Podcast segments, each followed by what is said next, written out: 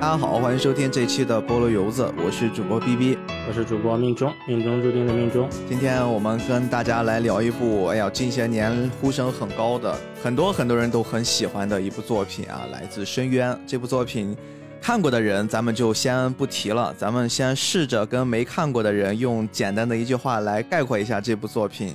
看看哪一句话是比较容易，既能表达这个作品的本意，又能给大家安利到人心的一套说辞。命中，你觉得如果用一句话来形容这部作品，你大概会怎么来说它呀？如果大家现在打开这个《来自深渊》的百度百科，你会发现这个漫画的类型这里，它会用一些很诡异的词汇。我从头给大家念一下：诡异，对，秘境探险，黑暗奇幻。落式恐怖、类魂设计思路、碎片化叙事、以小见大、S.F 和复古未来主义。后面两个我觉得我有一点点没 get 到，但是前面的那些和我看的时候的感觉还是比较相似。后边这个 S.F 也有可能是他为了保守一些，他用错了一个字母啊。F 换成啊 M，其实也是说得通的，说得通，说得通。但是我觉得这个类型其实还是已经很收敛了，因为它原本是漫画，它在改编成动画，进行了一些对于过激内容的删减之后，它仍然所有集都是十五禁，然后一半以上的集是十八禁的作品。大家能看到这样一个 限制级作品，它的。就风格吧，我只能说猎奇，就是猎奇这两个字对他应该是我个人觉得是一个非常好的形容啊。然后我前几天正好我有一个朋友和我聊到这部作品，就他当时也在看，我说你对这部作品怎么看？他用了一个我们之前形容过另外一部漫画家的词语——精神病人。哎呦，我猜就是，对，他是和藤本树的那种自由的。奔放的不太一样的精神病人，但是是大家也已经能开始想象到这部作品的风格了。我自己对于这部作品的大概一个定位特简单，还真就是一句话，就是你不要相信你的眼睛。是的，我真的觉得就这部片子它的欺骗性太强了。因为我最开始追它是漫画入坑的，我绝大多数其实更多的是先看动画。哎，我觉得动画不错，我想更进一步的了解这部作品，我会选择性再打开它的漫画去追。但是这部片子我是先看的漫画，而且当时我看漫画真的是一口气，又气又急又想看，然后就一直往回追。但是现在回想，我最初选择这部漫画，看到那个封面，我点进去，我是因为看到了它的非常萌系的外表、人物设计，以及你刚开始翻进去的第一页、第二页，它做了一些非常非常漂亮的环境设置。就那个笔触，那种黑白漫画给你的冲击力特别特别的强，但是谁他妈能知道它是这么一个类型呢？我真是。哎，我真是太生气了！我这看动画的时候，我觉得动画的完成度也非常的高，但是依旧挡不住那股气呀！我就觉得这个作者真是有病，太有病了。而且这个作者，如果大家见过他的真人的话，他就是一个笑眯眯的中年大叔的形象，就是你完全看不出他的内心有这么我不知道怎么说奔放的思维吧。在咱们的听友群里面，我记得曾经好像是有一个朋友说过啊，如果把宫崎骏跟伊藤润二合到一起，那就是。我们今天要聊的这部来自深渊的作者图比张仁老师了 啊！你别说，还真有点这种感觉。所以，咱们今天在正式跟大家介绍这部作品之前，我们先来简单的聊一聊创造这部作品的人啊。图比张仁，听这个名字也不是那么很正经，但是我们不得不承认的是，他也是一个。非常非常有想象力且画工精湛的一个优秀的漫画家，近些年也非常非常受大家的欢迎吧。土比张人他是一个相对比较低调的漫画家，而且呃，来自深渊也是他的出道作，等于他这个也算是一战成名，出道即巅峰。对，就是他之前其实有一个小的同人志，但是之前没有什么短片呀、短片合集啊都没有，就是来自深渊就是他的第一部。这个人的经历非常有意思，他是在两千年的时候进入了一个游戏公司，科乐美，就是我们现在经常说那个 fuck Konami 的那个 Konami 就职，然后包括我们一些非常喜闻乐见的作品啊，比如说《爱相随》里，他其实也有一些参与。然后他在游戏公司干了十年，跟动作相关和跟这个界面设计相关的工作之后，他就决定离职成为自由插画家。就是他最开始的时候，他的想法是插画家，这个其实也能从他的风格里能看出来。哎就是这一部漫画，第一眼看到他的漫画的页面的时候，我的想法是，这个是不是原本有一个彩版的呀？就是感觉脑补上了色彩。因为它的这个上阴影的那个上法是那种水彩的上法，嗯，不是我们正常的画漫画时用的那些阴影啊、网点啊的线条画法。所以通常情况下，就是这种对水彩的运用，其实是会出现在插画或者绘本里面的。就这个经历，就稍微有一点像那个《国王排名》的作者，他也是中年决定去追梦。其实我们这一次的这个胡比张仁老师，他也是，他是在从事游戏工作整整满十年，同时他年满三十岁的时候，忽然有一个自我的察觉，他认为自己最有精力充沛的时期是到四十岁之前。换句话说，就是他的工作的时间段是二十到四十这二十年。这个时候他工作十年，年满三十岁，正好是把这个二十年度过了一半，就卡在了中间的那个点上。然后他说，他就忽然觉得很可怕，意识到了有一种危机感，然后他就好像受到了一种感召一样，决定放弃了这个游戏行业，转去画插画、画漫画。，我特别感同身受啊！我这也是三十岁突然有了一种莫名其妙的感召，我觉得之前做的这个事儿让我产生了怀疑。我也是愤然的 离开了我之前工作了也差不多十年的公司，然后我就开始做菠萝油子。但是我这个跟人没法比。不过你刚才说他之前在游戏公司，我确实在看《来自深渊》这部作品的时候，特别是最后变成了我们可以看到的那个动画版，它真的很像一个日式 RPG 的游戏，包括角色，对包括你看他们在里面做的那些什么技能、那些道具，都特别特别像日式 RPG 的那种设定。而且，其实《来自深渊》这个作品，它今年还正好出了个游戏，啊刚刚发售，是一个全平台的有中文的探险的游戏。这个游戏我预购了，但是最近比较忙，哎我还没时间打。然后我有几个朋友，就也是漫画动画的粉丝，他们第一时间购买了入手了这款游戏。然后我都问他们，游玩了一段时间之后是个什么感觉？他们跟我说，跟看漫画的感觉差不多。在游戏中，我也充分的感受到了作者的恶意，就它是一个难度很高的、真实的在深渊中一层一层探索，有很多 debuff 和有很多恶意这样一个游戏。二十一世纪第二个十年的是男人就下一百层吗？还真有一点点像。前面说他画了一本这个同人志，然后他画的同人志呢就被某一个网络杂志的负责人看到了，这个负责人一联系，两人一拍即合，嗯，然后就开始连载这个《来自深渊》了。他连载初期的有一个动机，就像我刚才说的，他是想把深渊这个概念和绘本进行一定程度的结合，所以这个就导致了他的角色设计，就像逼哥刚才说，看到很萌、很可爱、很吸引人，点进去。然后同时，它的对阴影的使用方法是那种类似于水彩的画法，但是它这整个作品完全是电子作画的，就它不是真的画出来扫描啊，啊不是那种传统的模式，还是一个就很网络时代。对，很后现代的漫画家。其实对于图比张仁老师，在最开始开篇也聊过啊，不管是我说的不要相信眼睛所看到的也好，还是命中和他的朋友们觉得这个人是不是也是一个褒义的带引号的神经病创作者也好。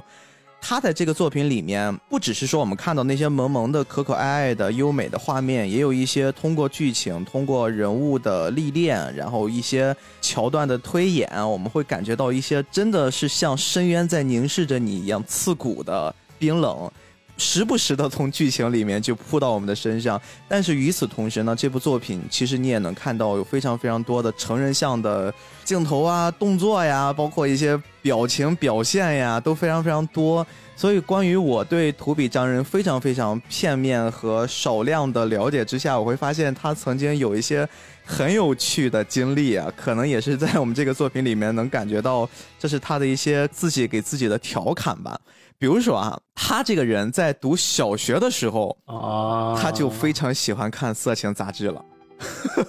他甚至当时那个阶段，为了不让家里面能抓到他在偷偷看这种少儿不宜的东西，他会把一些色情书呢藏到了瓦斯表里面，就是那种测量瓦斯的那个表，然后给它塞进去，然后等想看的时候再从那儿薅出来。而且这个东西对于那个年龄段的孩子来说的话，可能真的是诱惑比较大吧，大家都会产生一些好奇。但是对他的诱惑可是持续了很长一段时间。当时藏到这个瓦斯表里面的那个位置是团地嘛，因为一些重建呢，他这个漫画书也随之就不见了，找不到了。然后呢，他就陷入了一个短暂的迷茫。后来要画出一些自己想要的作品的时候，可能这个就链接到你说的，他从游戏公司离职，准备开始尝试做漫画的那个阶段了。他曾经也有一段苦恼，这个苦恼是什么呢？他就是因为画不出自己喜欢的色情画面而陷入深深的苦恼。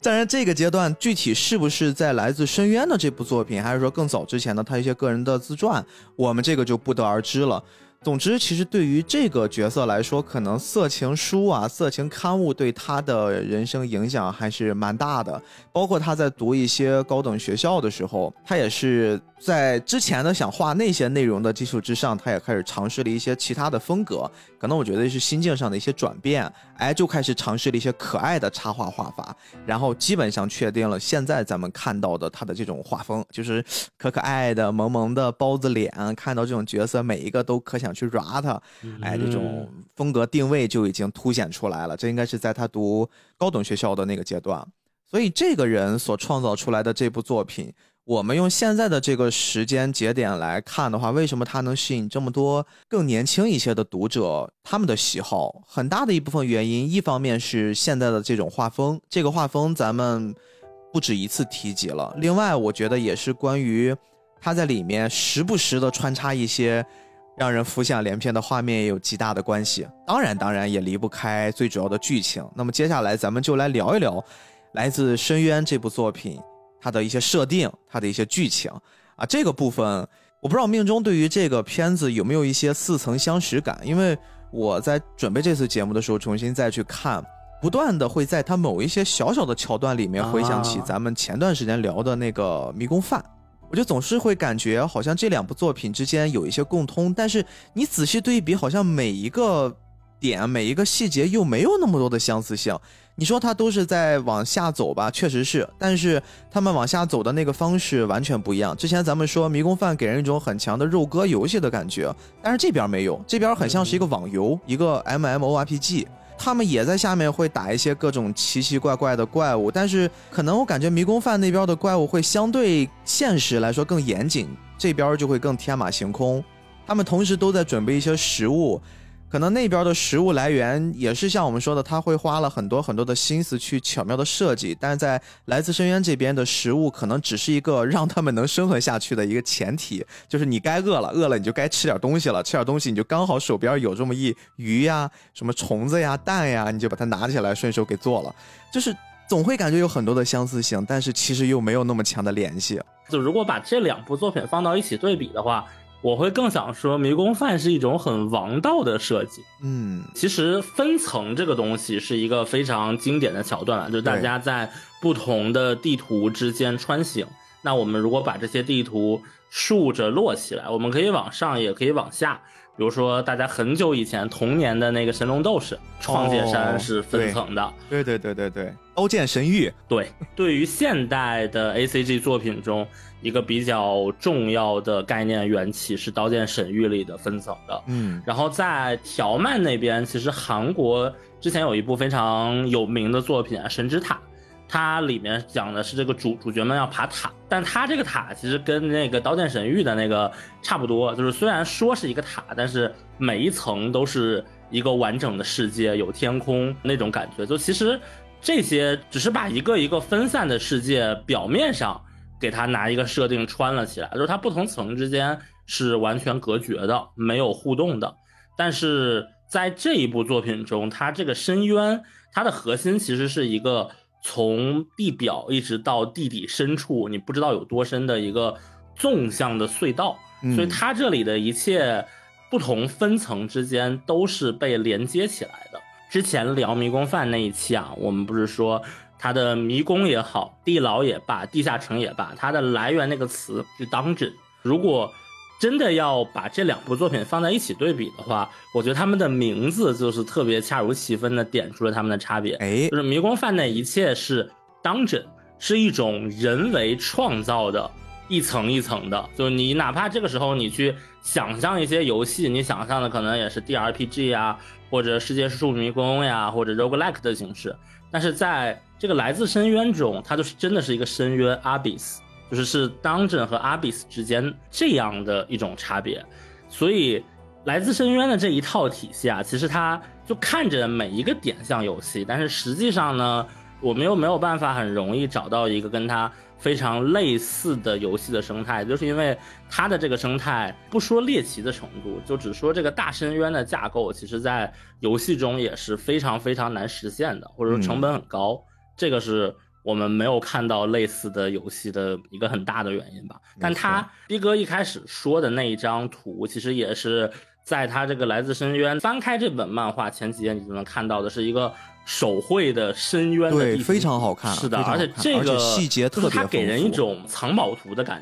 觉，这个是一个就是你从上往下一层一层每个。层这里有什么东西，那里有什么东西，是藏宝图的感觉。但同时，它比藏宝图还要吸引人。就是藏宝图，它其实是一个俯视角的纯的地形堆叠，就它可能这边标一个有个宝箱啊，这边标个有什么，你想象不到那种生态。但是它这个俯视的图里，其实你好像真的就能看到哪里有什么气球啊，哪里有什么怪兽啊。我相信啊，这一部漫画的读者里，如果有人翻开了第一话，然后看了下去，他想看下去的动机至少有百分之七十是因为看到了这幅图，然后想知道在这个世界深层的深渊 到底会发生什么。确实是给人一种吸引力。嗯，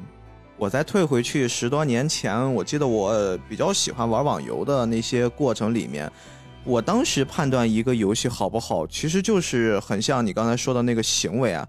我为什么会觉得《魔兽世界》是一个特别特别牛逼的游戏呢？是因为当时我印象特别深，我在一个地图上跑了好久好久，然后我打开那个地图，发现原来我只是在地图上跑了这么一小个距离。然后最让我惊讶的是，这个地图还可以再缩放，一缩放到一个大陆板块。然后这个大陆板块，我刚才跑的那个区域只是在大陆板块的一小部分，然后再缩还可以再小。现在很多游戏其实都用这个套路，它就很像是前面。咱们说那个手绘的那张深渊地图一样，给你无限的遐想。但是话说回来啊，其实我这边可能想从一个创作思维跟你聊一聊，因为你刚刚引了一个特别有意思的话题，好像从我们小时候去接触这些作品，而且不只是动漫作品，包括一些其他的小说呀、电影、电视剧呀，其实都会做这种分层的概念，然后每一层可能都是一个新世界，都是一个新的环境，所有的设定都可以重新来一遍。其实，在创作的角度，这种设定是一个特别聪明且讨巧的方法。为什么这么说呢？我们试着把思路拿回到我们这个漫画的发展史。其实，我们不用说全球的一个发展过程，咱们就说亚洲。亚洲最熟悉的，从日本、香港，包括咱们大陆，我们最开始接触的这个漫画，更多的都是四格漫画。就这个漫画，都是一些非常小体量的。我差不多用一页。然后用四个画面，我就可以给你讲一个故事，一个小段子，一个小反转，或者是一个搞笑的篇章。但是随着这个漫画的发展，我们发现四个格子已经无法承载我们想表达的更多的信息的时候，我们这个漫画逐渐的开始用更多的内容、更多的画面去讲一个更完整的故事。这也是漫画现在逐渐形成了我们看到的样子。而再随着它的发展，加入了更多的商业化的成分，一些资本的运作，这个漫画呢会变得。有一些我们耳熟能详的，比如说三大民工漫啊，有一些到现在还没终结，一直在更着。它就是以非常非常长篇巨制来制作，而且这种创作思路，它真的是阶段性的去创作。一个阶段我想一个画面，一个阶段我想一个内容，然后呢，我还要符合一个大的背景设定，这就导致。为什么很多时候大家都会去诟病一个长篇连载到了最后，绝大多数情况都是烂尾？嗯，你现在想想是不是这种情况？从《龙珠》那个阶段开始，是不是绝大多数长篇作品基本上到了它的完结，都是一个我们可能觉得哦，这就是结果呀，也不过如此嘛，就这种感觉。啊。当然，我这儿顺便说一下，《海贼王》我知道大家很多人都很喜欢，不要对结尾有太多的期待啊，我就不要对结尾有太多的期待。所以说这边就不得不引出一个新的概念，对于创作者来说的话，大家也是如此。我怎么样能既保证一个它这个故事内容很多，然后呢又不至于在我前面做了很多的设定，又让它的生命周期变长的前提之下，我不断的去推翻我之前的设定，就是打自己的脸，这个事儿其实不是特别漂亮。那怎么办呢？创作里面就有一个很像是这个迷宫的这种设定的方式。我基于一套墙的设定，比如说我的这个墙的设定就是我需要从这个塔的一楼到一百层。或者我从地位平面，我要下到这个底下，然后呢，我这是一套墙的设定，也可以给它绑上一套目的性，比如说我要去救妈妈，我要去救老婆，我要去打败一个魔王等等。在这个大的逻辑之上呢，我其实做的每一层只需要去针对这一层做一个短篇故事就可以了。所以说你会发现，这种创作结构之下，它的难度就会比你一下子想一套非常大的、庞大的体系、非常完整，它简单了非常非常多倍。这个事儿我自己在差不多初高中的时候啊，当然我不会让你们看得到了。我当时就会有一个想法，我要给自己拍一个片子。我当时想，我不要去拍那种流水账式的，那个时候还没有 vlog，但是我的那个想法就是不要拍一个 vlog，我想拍一个故事，我想去讲一个很酷的、充满。诺兰风格的故事，但是我当然没有那个资本，也没有那个能力去驾驭。我当时想了一个故事大纲，就是有一个大楼，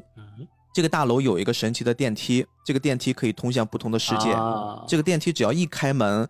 比如说一楼是一片雪地，然后呢，它再到二楼可能是一片沙漠，再到三楼可能是一片草原。我当时就是就想到这个设定就基本上简单到这儿，然后在里面遇到不同的人，然后不同的人可能都最后挤到一个电梯里面，然后到了楼顶发现只是一个普通的大楼，就是想了这么一个结构。当时为什么会想这个结构呢？因为我没有能力去编一个完整的故事，我只能让他这个故事的看点或者说短期的预期去符合观看人的一些想法吧。所以说，就是再回到我们这种设定上来看的话，不管是说他们整体的大的故事构架是怎么样去搭建的，其实这是一种非常非常聪明的、讨巧的、容易吸引人的、持续看下去的创作思路。哎，我把每一层设计的都很有意思，而且我每一层的故事其实是可以不用跟上一层有太多的关联。比如说，我在第一层我设置的是一个救母亲的故事，我到了第二层我可以去讲一个爱恨情仇的故事。我到了第三层，我可以去讲一个复仇的故事；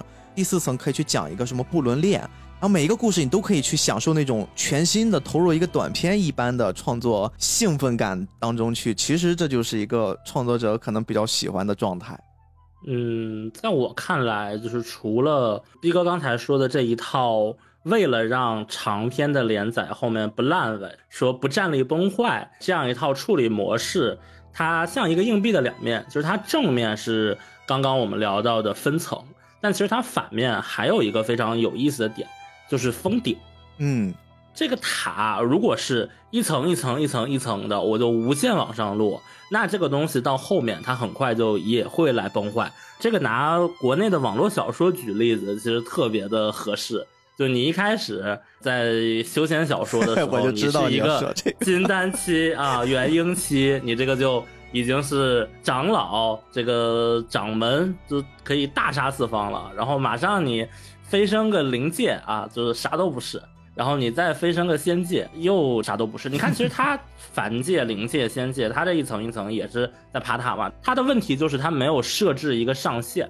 来自深渊这个作品啊，虽然它设定上也没有上限，但是它大概的那个分层和我们一开始要找的那个目的，就是因为主角的母亲歼灭青他自己到了七层嘛，就他大概有这样一个封顶，嗯，所以整个的故事是能收住的，就大家会期待这个故事的结局在一个什么位置？对对对，目标感比较明确。这个让我想起了，对我们之前聊那个。大剑嘛，很多人说大剑算烂尾，但其实我觉得大剑就是一个典型的，我这个故事一开始就画在这个岛里了，哎，所以我们就是这个岛上的纠纷一结束，这个故事就结束了。至于外面的世界发生了什么，关我屁事儿。但是不是我们这个故事要讲的？嗯，对，就是这种封顶，除了我刚才说的这个目标的封顶，然后地图的封顶，还有一个是角色战力的封顶。其实这一部漫画在它非常早的时候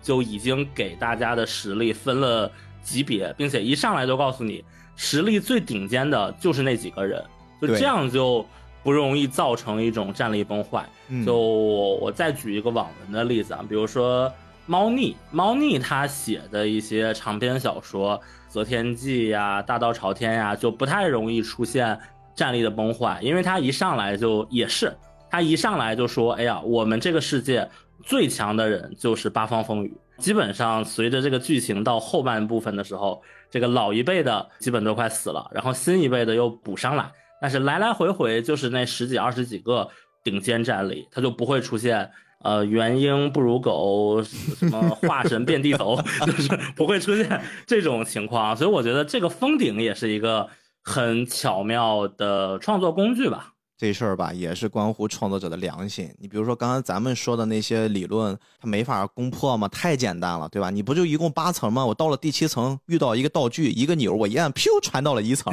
再来一遍，对吧？你不是什么战斗力封顶吗？你白敌到头了吗？不，我说这是你的认知狭隘啊！进到了白敌的世界，你才可以开启一个全新的世界。我觉得这东西太正常了，只不过这就是创作者良心。当然，这个创作者良心不只是指创作者来维持，这是一个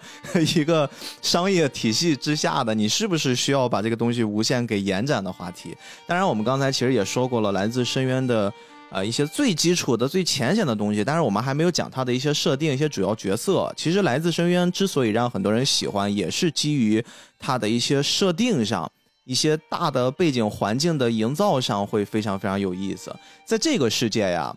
刚才我们也简单说过，它不是一个向上攀登的过程，它是一个向下深入的过程，而且每一层你要下去都要花费巨大的考验和遇到了巨大的困难，你才能实现。并不是说你作为一个普通人，靠你的坚强毅力，你就可以实现往下不断下潜的这么一个过程的。你是真的得具备一定的能力，而且这个能力它就像我们在火影里面的这个中忍、上忍、下忍，对吧？它就像龙珠里面的什么赛亚人一、赛亚人二一样，它也给你做了一些等级。最基础的也是我们看到的这个咱们主角儿他们所处的那个状态啊，赤敌，在日语里面的这个敌，其实对于咱们中国人来理解就是个哨儿，就是小朋友在上幼儿园的时候，每个人都很喜欢挂在脖子上的一个哨儿。然后这个赤敌呢，就是红色的哨儿，这个东西是最基础的，算是一个你刚刚进入到探窟者这个领域里面的时候，你就从这个级别开始，然后依次往上是什么蓝底啊、苍底。月底、黑底、白底，白底基本上就属于是到头了。也就是说，我们这个故事的女主丽可，她的妈妈，嗯哎，其实就是一个白敌。这个白迪在这个世界上并不多，每一个人呢可能都会赫赫有名，都会有一些类似 A K A 的东西。刚才命中也说了，他的妈妈叫歼灭青，他本身其实是有自己的名字的，应该是叫莱莎。但是呢，因为他自己可能是属于比较牛逼的那种，然后经常可以以一敌十，然后歼灭人军队无数，所以说他会有了自己的一个 A K A。包括还有很多很多在故事里面非常牛的各种白笛啊，什么黎明清呀，不动如山奥森，他有什么清吗？他是没有青呃，，不动清他。叫不动青。对，哎，这个我反而要说一下，大家一般其实都听这种就有很多并列的反派或者正派，他们的称号一般什么什么之大贤者或者什么什么奇哎对贤，他忽然这个清字，其实我当时看了之后也觉得眼前一亮。对呀就为什么呢这个名字还是真挺帅的。他设定的那个青字其实是日文汉字的青字，嗯就等于咱们中文汉化的时候就直接把那个汉字拿过来了，啊但是确实很帅。对，很少见，而且感觉叫起来酷酷的，啊就是不是那种烂大街的一 一种称呼。，对，这个还是一个挺有意思的。然后在这个故事是有一个大前提，我们的女主丽可是一个戴着眼镜的萌娘，然后感觉年龄应该也不是很大，就很像是这种。呃，幼儿园小，幼儿园有点小了，小学生吧，就是一种小学生身材，因为她在这个故事里面有非常非常多的裸露镜头啊，看这个身材状态，应该不是一个呃已经发育的女孩儿，就是一个很小很小的，所以说这就是作者的一种恶意吧。这个小姑娘一出生就是孤儿，她自己在孤儿院长大的，在这个孤儿院里面有非常非常多的孩子，而且这个孤儿院也不是咱们理解的，就是他的目的就是培养孤儿，然后最后把他们 抚养成人，梦幻岛了，呃然后再送上社会去做贡献。不是这个样子，这个孤儿院呢，其实他们本身也是在跟这个时代或者说这个故事的一些设定做了一些关联。这些孤儿们经常也会跟着他们的导师一起下地开采，当然下地开采那个深度会非常的浅，人家可能随随便便就几千米的下潜，他们从四百米到六百米都觉得是一个我太牛了，我终于下潜到六百米了，就是这种程度下去捡捡垃圾啊啊，咱们说的是垃圾，但是其实对人家来说都是宝物啦，都是一些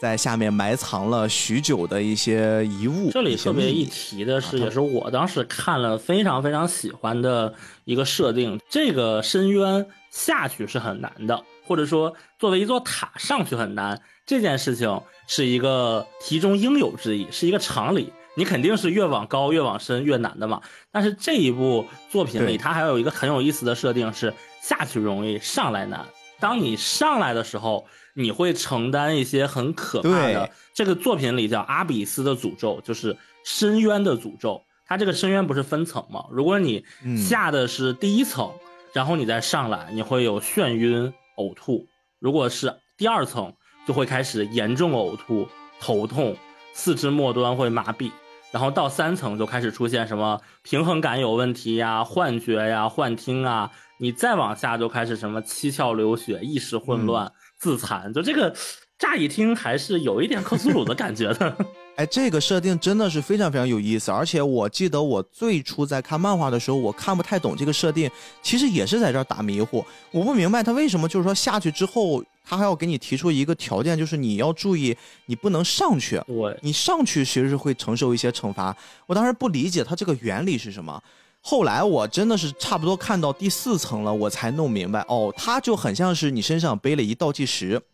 这个倒计时只记录你往上，它这个倒计时平时是不会滚动的啊，只有往上了它才开始倒计时。嗯，大家可以这么理解，就是你越往下沉，你比如说你从地面沉到了一楼，你在沉的这个过程之中，你是缓缓往下的，这个倒计时一直不动。但是当你接触了底部之后，你开始往上了，你只要往上一步，它这个倒计时就开始给你记，然后你的身体就开始出现各种异样，所以这就很符合咱们说的，咱们是往上爬嘛，咱们有句老话叫上山容易下山难，嗯对吧？这个也一样，你你下山也容易，上山很难，就是。太有意思了，这个设定，它就一定程度其实是限制了回头路，就是让人感觉你这趟冒险或者是你这趟旅行，并不是说大张伟老师的这套思路啊，世上无难事，只要肯放弃啊，你在这儿还不能放弃，你这儿真的是做了一趟殊死搏斗之旅，你要做好万全的准备，就是这趟老娘下去了，真的可能就上不来了，跟地面世界彻底告别了。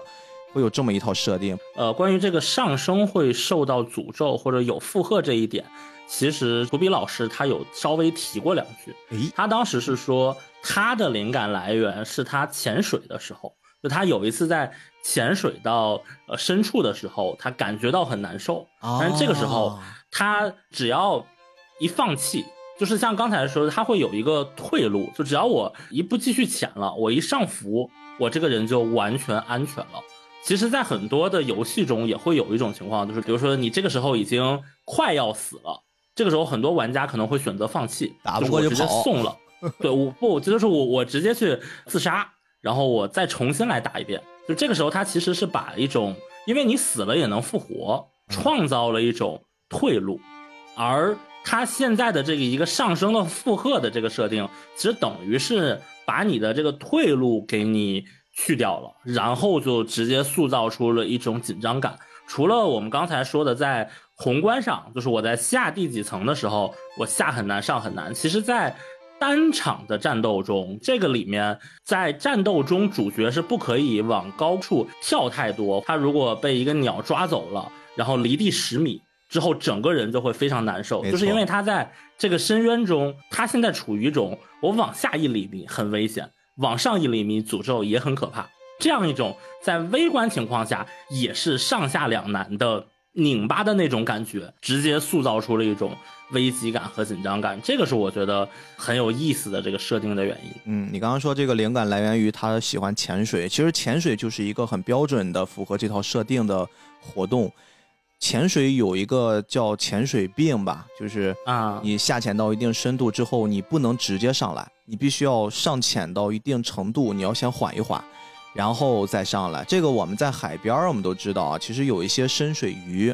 为什么我们永远吃不到活的深水鱼呢？因为深水鱼海底的这个压强非常的强，一般的深水鱼基本上不用说拿到海平面以上，就是你稍微离开它在深水的那个区域，这些鱼这些生物基本上都活不了。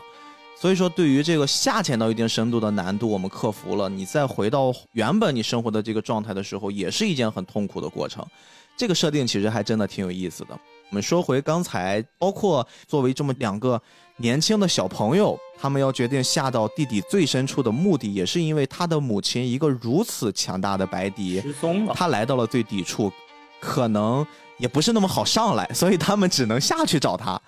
只要下到最深处找妈妈。而且刚才我还说了是两个年轻的小朋友，那另一个小朋友是谁呢？我们一直在介绍的是丽可这个女孩儿，其实还有一个很重要很重要的角色，是一个叫雷格的机器人。这个机器人的外表也是一个跟立可几乎差不多大的孩子，嗯可可爱爱的，也是这种肉萌萌的肉包子脸，但是呢，它身体是非常结实的机器改造成的，甚至是被人称为是一个深渊中的宝藏，一个特别特别难能可贵的机器人。他是怎么跟丽可相遇的呢？是因为丽可当时还在幼儿园小小班儿啊，跟着他的师傅们还有小朋友们一起下到这个四五百米去开采的时候，莫名其妙的遇到了一个非常非常凶猛的怪兽啊！这个怪兽长得奇丑无比啊，就很像是我们中国以前经典网游里面的这个鲲，啊，就是大嘴一张就可以吞万物啊！就开启一条鲲 啊，对对对，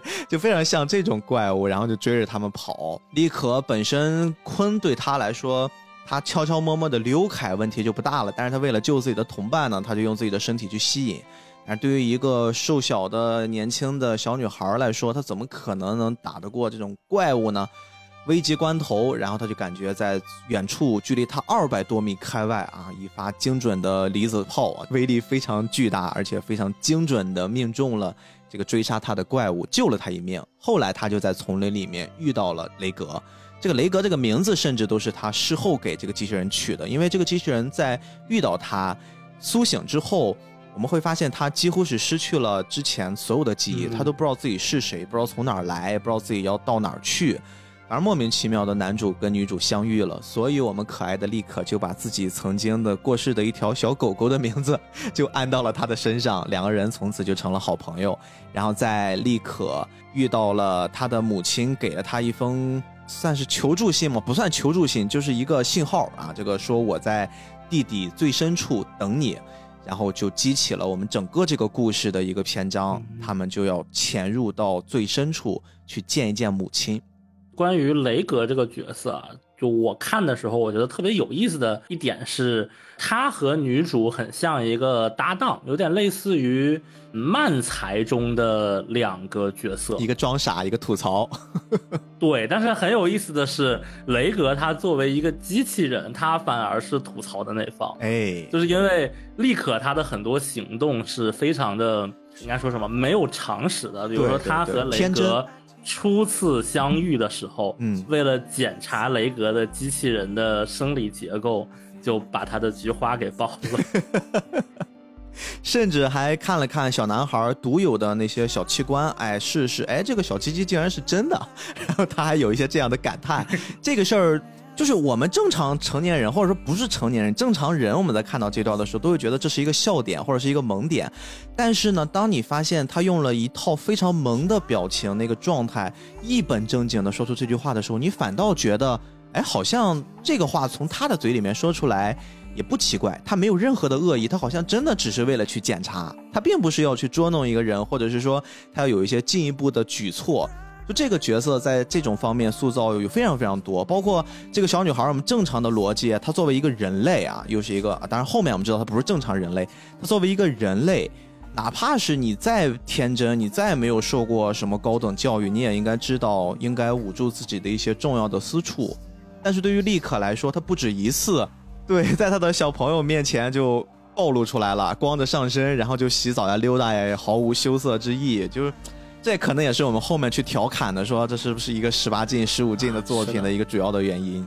就我当时看的时候，其实虽然，呃，雷格他是第三话还是第四话才登场的，就是他不是一个一上来就登场的角色，但是实际上他们的深渊之旅开始的时候，反而我视角上我更带入的是雷格的这个视角，哦。但同时就也会有一些非常有意思的地方，就是为什么这个角色他虽然身体构造是机器人，但是他的所有的感知，还有他虽然没有了记忆，但他有一些很多行为习惯跟人类非常非常的接近。对甚至就是我会觉得他是这一群没有常识的人里唯一一个知正常人识水平是现代人类的感觉，就是他好像是穿越到了异世界那种人的思维模式。然后你就会觉得，哎，这个是不是还有什么伏笔和奥秘？当然，这个伏笔就到目前为止也还没有被揭露出来，就还要等更进一步再往后的剧情。可能我觉得得大结局的时候才会说了。利可和雷格两个人组队，准备下潜到地底最深层奈落之底，去见一见他的母亲。就在利可有了这个决定的过程之中，其实是受到了非常非常多人的阻拦，以及对于他的更多的像是关爱。就是我觉得你是我的朋友，你是我很重要的伙伴，而且我们又知道这个深渊到底有多么恐怖啊！我们身边有这么多优秀的、很强大的人，一些英雄，他们在底下都丢失了生命。对于你这样的一个柔柔弱的小女孩，而且感觉啥都不懂，又加上一个莫名其妙不知道从哪来的机器人，你们两个人毅然决然的下去一探究竟，还要去完成那些想都无法想象的壮举，这件事显然不可能。所以说，他受到了非常非常多人的阻止。但是呢，立可依旧态度坚决，非常非常坚定的说他就要下去，仿佛底下有一些什么东西在召唤他一样。当然，事后我们在随着故事的深入发现，这一切是有原因的，因为立可她的妈妈，刚才我们有介绍过，她是作为这个时代一个非常非常伟大的白迪，她叫歼灭青。对于这个角色呢，在故事之中，包括漫画也包括动画，其实她完整的露脸是非常非常靠后了。前面一直都是给他各种渲染他的强大和神秘感啊，露了一些细节，也是一个一头金发的长发飘飘的。性格非常非常活泼外向的一个女性啊，她曾经在怀了我们这个女主丽可的时候呢，接受了国家的一个命令，这个命令很像是一个强制性的命令，就是你们必须组建一个小团队，然后呢，这个小团队要下去抢夺一个对于这个时代、这个国家来说很重要的一个遗迹。停止时间的钟应该是对于这个时代来说比较重要的一个道具了。但是对于丽可的妈妈来说，她没有办法拒绝，她就一直挺着一个大肚子。当时还没有大肚子，只是刚刚怀孕。她的父亲是一个黑底，就是说这个故事现在来看的话比较政治正确啊，就是女性比较强啊，啊男性弱一点也没有关系。然后她的父亲在整个这个历险的过程之中战死了，母亲以及她的老师也是一个故事中非常强大的。我们刚才说那个不动青奥森，他们两个人作为这个队伍 V 二的两个幸存者，两人返回了。整个这场战斗在地底下一直持续了差不多十个月，而我们都知道，正常人类的十月怀胎再怎么强大，你也不能去抵抗一些自然规则、自然法则。所以，立可真正的诞生地其实不是在我们正常人类的地平面，它是诞生在深渊的一个女婴。然后是在母亲和她的母亲的师傅奥森两个人持之以恒之下，借助一个底部非常非常神秘的一个道具，这个道具呢可以把一些活物装到里面，可以隔绝上升带来的各种伤害、各种痛苦、各种诅咒，然后才把我们这个利可给一点一点抬上来，等于说给他了一个生的可能。甚至因为两个人把利可带上来，整个这套大的道具非常的大，然后非常影响他们的行动，以至于他们最后原本国家给他们派的那个任务的那个道具都已经舍弃掉了。保全了利可的生命。之前我们知道的线索只是到这儿为止，但是随着他们在地底下探索深入的时候，我们才发现这个故事没这么简单啊！这个利可呢，他其实是已经死过不知道多少次了。他正是借助了那个很神秘的道具，这个道具可以将死物变活，然后呢又在里面死掉，然后再变活，就不断的死活死活复活死亡复活死亡，最后就变成了立可现在的这个样子。所以这应该也是一个比较重要的伏笔吧，或者说除了这个死亡复活之外，用更猎奇、更瘆得慌一点的讲法是，应该它是让一个死去的尸体不会腐烂，并且产生一些意识，因为他们之前有拿这个去除诅咒之龙做过一个实验。就是把一个什么尸体给丢了进去，结果它变成了一个类似僵尸一样的生物。嗯，就他现在也没说为什么立刻看起来还是有人的意志，但因为他不是所谓的行尸走肉或者生孩嘛，但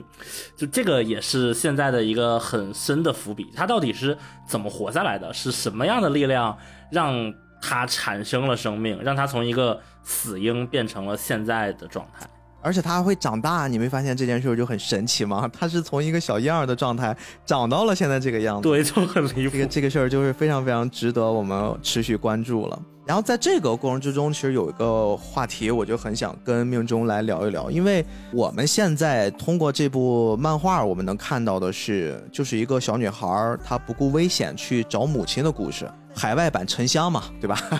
但是我们从另一个角度来看的话，你有没有发现？立可他对于这种恐惧或者说这种绝望，他会有一个超乎常人的坚定以及向往。这个我之前也想跟逼哥聊来的。呃，我们通常在很多科幻的作品啊，比如说《三体》啊或者类似的作品里，我们会觉得他的角色很工具化。嗯，就是他的角色好像是一个为了推动剧情或者铺垫出引出这个设定。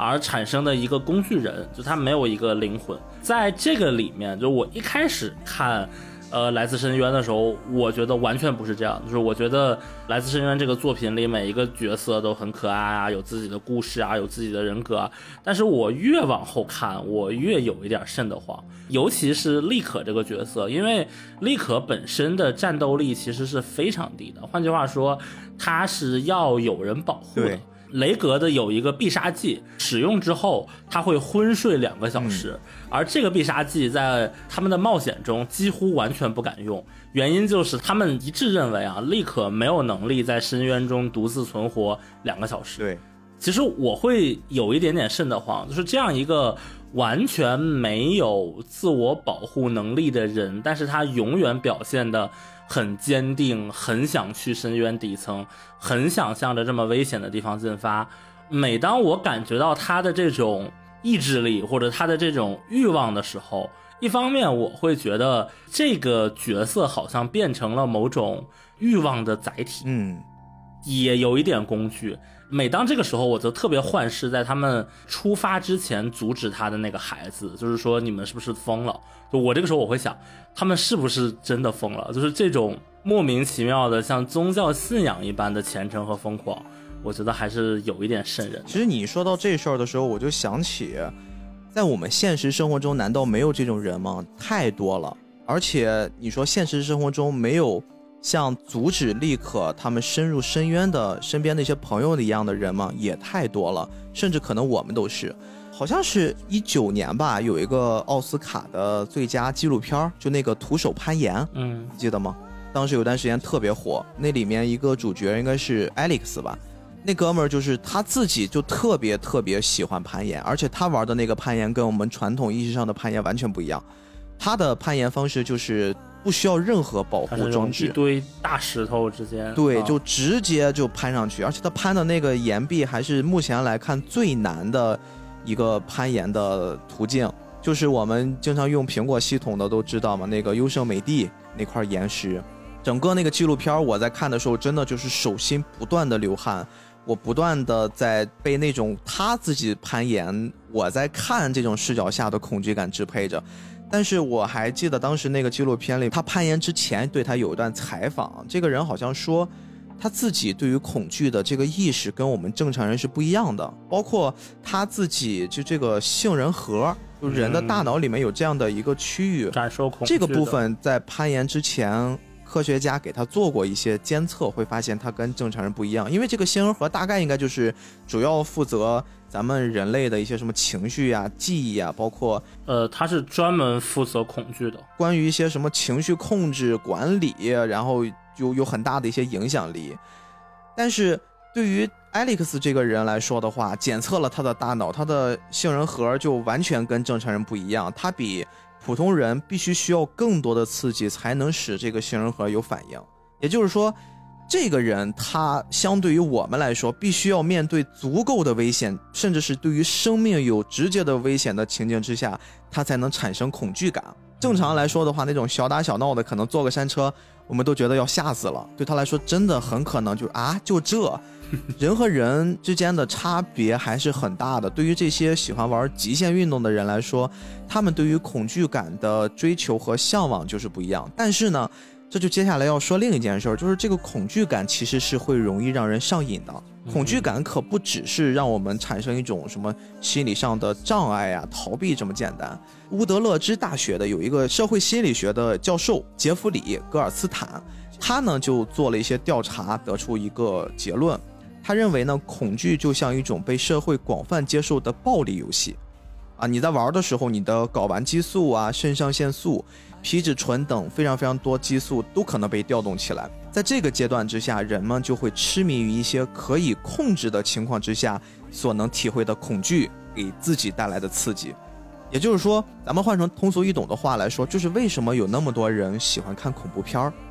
他就是喜欢恐怖片儿，他即便是被吓得够呛，他很喜欢看，而且随着看了多了之后，他会感觉我好像免疫了。这个就很符合刚才我们说艾利克斯那种状态。再包括为什么现在密室逃脱会成了年轻人聚会的一个比较首选的游戏项目，对吧？而且我们知道密室逃脱绝大多数都是什么微恐啊、恐中恐啊、重恐啊，都是偏恐怖向的。都是因为这种状态会给人一种刺激，以及让人能产生迷恋的这种假象。而我们回到这个故事里面，丽可这个角色，我觉得他也是在这种特殊的环境之下一直去成长。可能恐惧的吸引力对他来说是一种无限放大的，对他充满了诱惑，可能就像是一个甜美的糖果一样，一直在勾引着他去做这件事儿。他甚至都已经忘记了我自己。是不是符合能接受这个挑战的前提？我是不是可以去面对在下面那些正常人都无法战胜的怪兽、一些凶猛的野兽以及一些很奇怪的环境？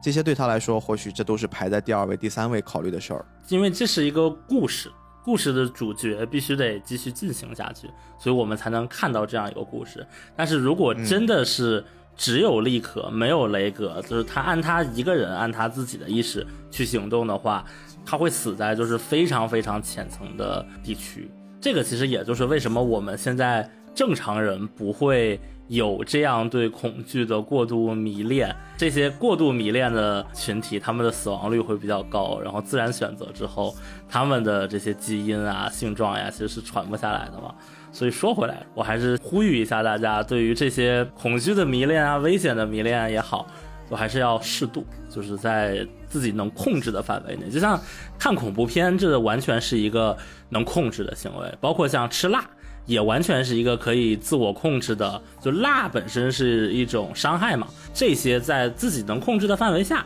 你可以随意的去做。但是超出，尤其是远远远远超出自己能力范围内的，还是小心谨慎一些为好。嗯。在这个过程之中，其实并不是说立刻就一帆风顺，他也不断的，甚至是屡次深深的感受到了深渊的恐怖。我印象特别深的是，他应该是来到了四层吧，四层就有一个大前提了，四层的诅咒就是你作为这样的一普通的小女孩，你贸然的上升，你的身体会出现七窍流血的状况嘛。但是呢，他们在最开始来到四层，就这个巨人之碑的时候，他们会发现。这一层好像没有什么威胁，而且环境也很优美啊，都是一些感觉像一个一个的小温泉一样的环境。而就在这个阶段，他们遇到了一个非常非常凶猛的怪兽，这个怪兽浑身都长满了可以动的刺，就像是一个刺猬的变异体一样，而且这些刺呢上面还沾满了剧毒，而且还可以直接放射出来。在这个阶段，他们战斗其实是非常非常艰难的，哪怕是那个机器人。雷格他也很难去应对这个条件之下的那些怪物，毕竟深渊四层已经不是普通人可以随随便便以观光旅游的心态去游玩的一个环境了。也就是在这一层呢，立刻受到了一次对他来说这趟冒险非常非常重大的伤害。这个伤害也是让我对于这个作品最初我印象中产生强烈不适的那个点吧。当时那个怪兽向他们射出了刺，格雷本来以为自己是挡住了。但是谁知道，利可的手，他的右手还是被射穿了，而且这个毒刺射到手里面，毒性蔓延的非常非常快。雷格既打不过怪兽，又要保护自己身边的非常重要的伙伴，他这个时候几乎整个人就崩溃了。在这种情况之下，他能选择的只有我上升，啊，我要抱着我现在很重要的人，反正横竖都是死，在下面打也打不过，躲也躲不了。那我还不如我们就先往上升一升，我们先躲开这个怪兽。那至于什么七窍流血啊，这个环境带来的诅咒，我们事后再说。而当他把立可拽出了这个危机的环境之下，我们就会看到立可迎来了接下来的很显而易见的反噬，整个人就状况非常的差。真的就那个画面，我在漫画中印象就非常深，在动画里面表现的也非常好，因为我们知道这个动画。特别是这种题材很难用鲜红的血嘛，他就把那个 血变成了暗黑色，像墨水一样的颜色。而这大量的墨水一样的颜色从嘴巴、鼻子、耳朵、眼睛里面往外溢的时候，就是那个画面冲击真的是非常非常强的。而且他当时的那个手就是已经肿的，起码有半个脑袋那么大了啊！就是这个作品里他的脑袋本身就是 Q 版的比较大的那种 情况，就他那个手起码肿了。三四倍就是完全没法要的，然后他就跟雷格说：“你把我手绑一下，然后直接从这个手腕的那个地方给我砍掉。”然后就这个时候他浑身颤抖，七窍流血，手已经肿得不成样子了。接着说：“你把我手给砍了。”当时其实我看的是还是有一点不适的，就如果大家对于这些。血液呀，或者生理描写，尤其是对于儿童相关的这种描写，不太接受的话，我是不建议看这个的。实话，就是确实。关键这个部分啊，用正常咱们来看动画、漫画的这个视角，我们会觉得他们又作为主角，一定会有一个人会出来保护他们，或者帮他们把这个危机化解。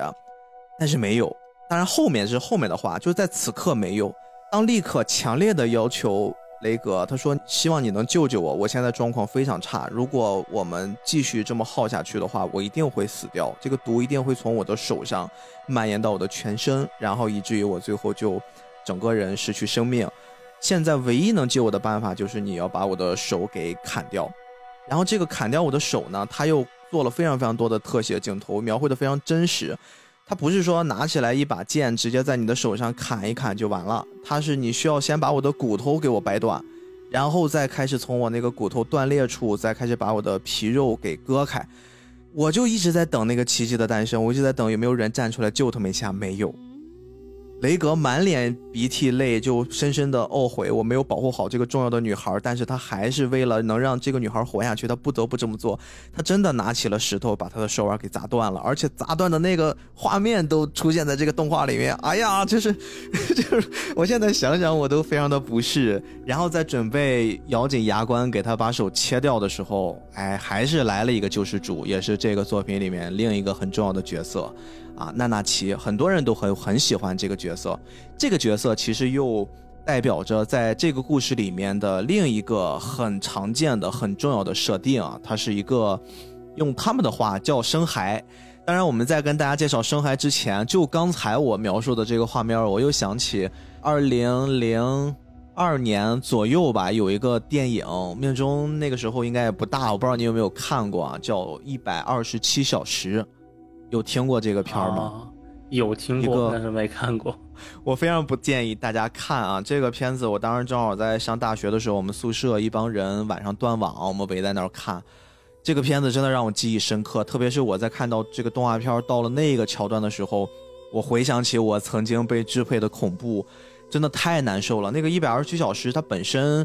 这是一个真人改编的电影，也就是说，真的有一个人他是经历过这一切的。呃，那个人叫阿伦拉斯顿啊，他自己在零三年的时候，一个春天，他要准备一次攀登。本来他觉得那个攀登非常简单，也没有带很多很多的装备，食物也没带多少，甚至手机他当时都没拿。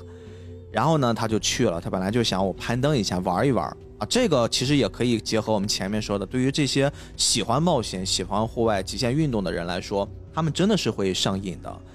然后呢，他就是在这次攀登的时候发生了意外，然后有一个巨石砸中了他的右手。而且我没记错的话，真实的报道啊，他的右手好像之前在一次。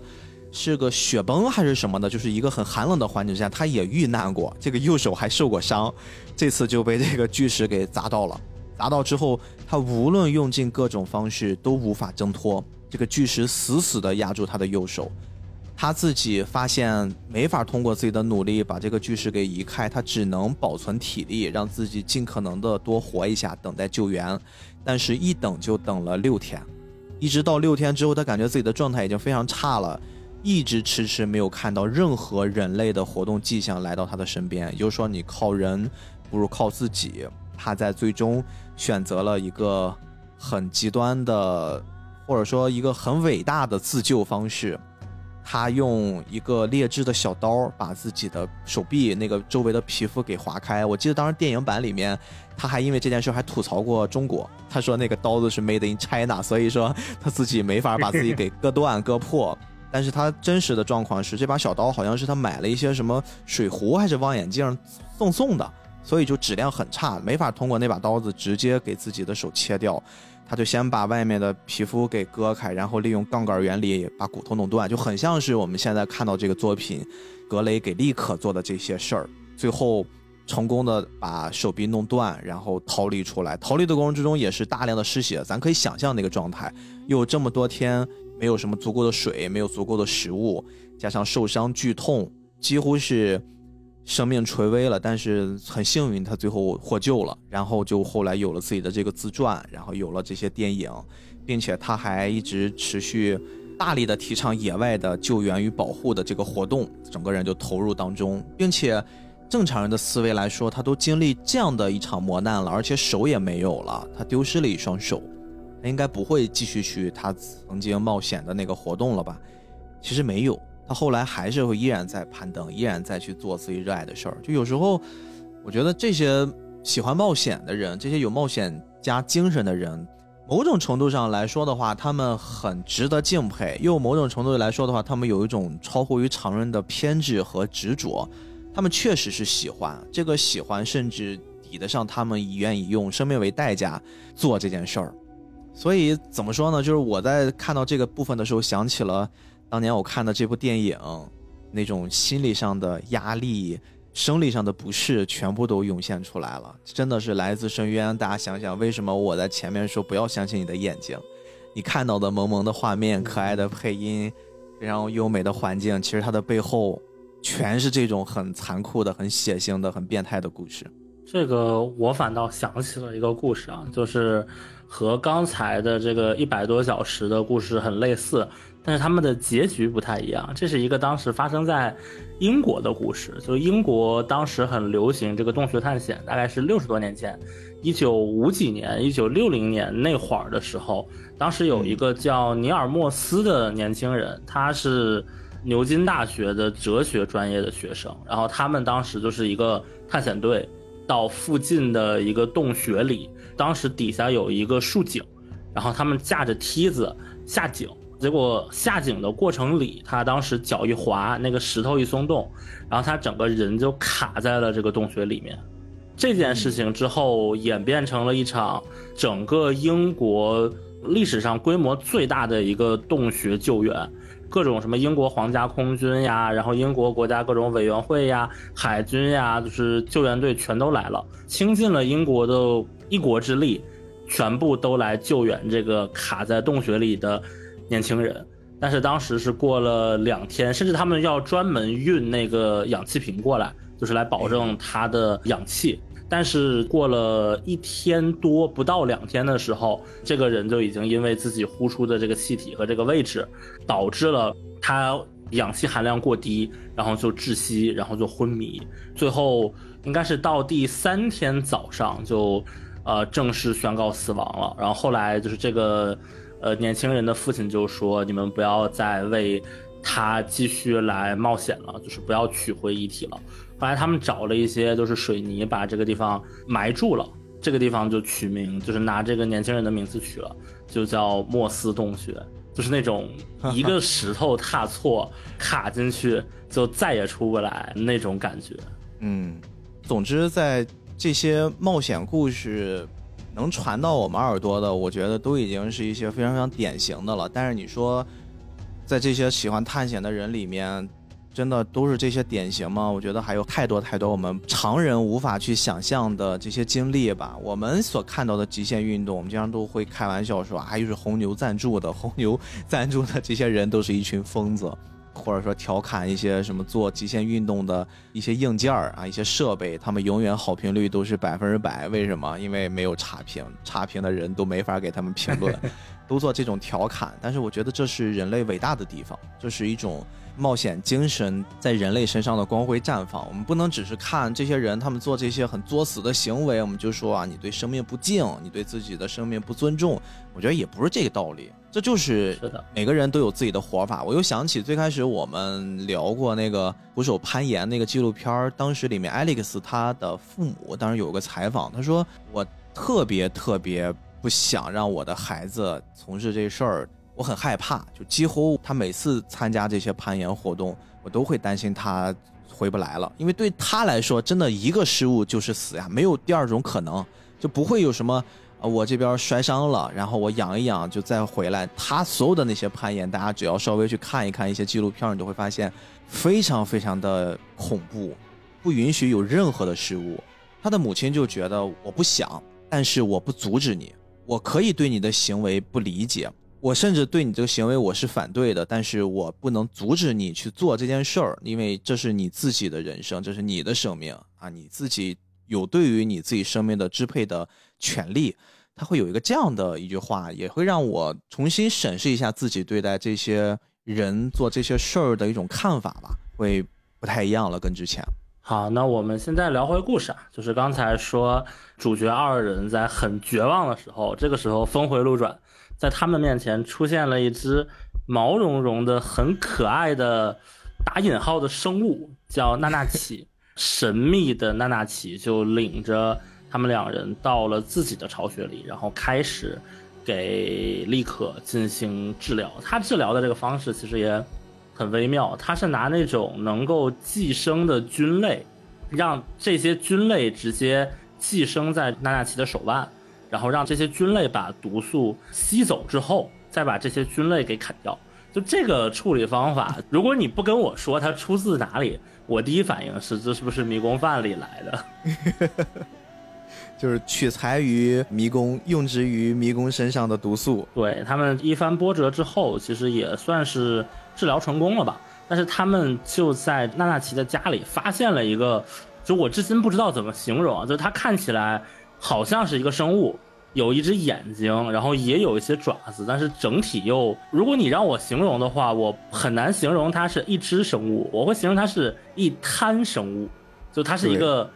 半腐一个肉色的臭臭泥，哎，有一点这种感觉，但它又不是完全的泥，它好像还有一些生物的结构。这个时候，娜娜奇和他们做了一个介绍，说他自己，包括眼前的这一滩生物。都是生海，就是生是活着的意思，海就是骸骨。换句话说，就是生骸的旨意其实就是会动的尸体，活死人。某种对活死人、僵尸。Walking dead, baby. 对不起法老，对不起法老，就串台了。这一块后面就。又面临了一个生死抉择，就他们又回忆杀了一下，就原来这一滩烂泥的这个生物，其实以前也是普通的孩子，而无论是娜娜奇还是这个生物，都是被另外一个白迪黎明清所基因改造，或者说拿他们来做深渊的诅咒里的实验。之后诞生的产物，所以他们面前的这一滩，其实它这个生物是没有任何的智能，就只有一些本能的反应，没有办法交流的这样一个生物，然后娜娜奇还叫他以前的名字，但是转瞬之间，他就拜托雷格说，用你之前的那个激光炮，能不能帮我杀掉他？就原来米蒂他这个角色，虽然现在是一滩怪物，有一点像那种永生的诅咒，就是你已经没有神智了，但是你不死不灭，你只会很没有尊严的活着。所以在他们的这个故事里，娜娜奇的用词是我们想帮米蒂取回尊严，他也很不舍得，但是最后还是决定拜托雷格把米蒂给杀掉。在这个过程中就非常之虐，但是在后面的故事中我们会发现。这个米蒂就是又某种程度上又复活了，然后就又被杀了一次。我个人觉得图比老师他对于这个娜娜奇和米蒂这对算什么 CP 吧，是有一点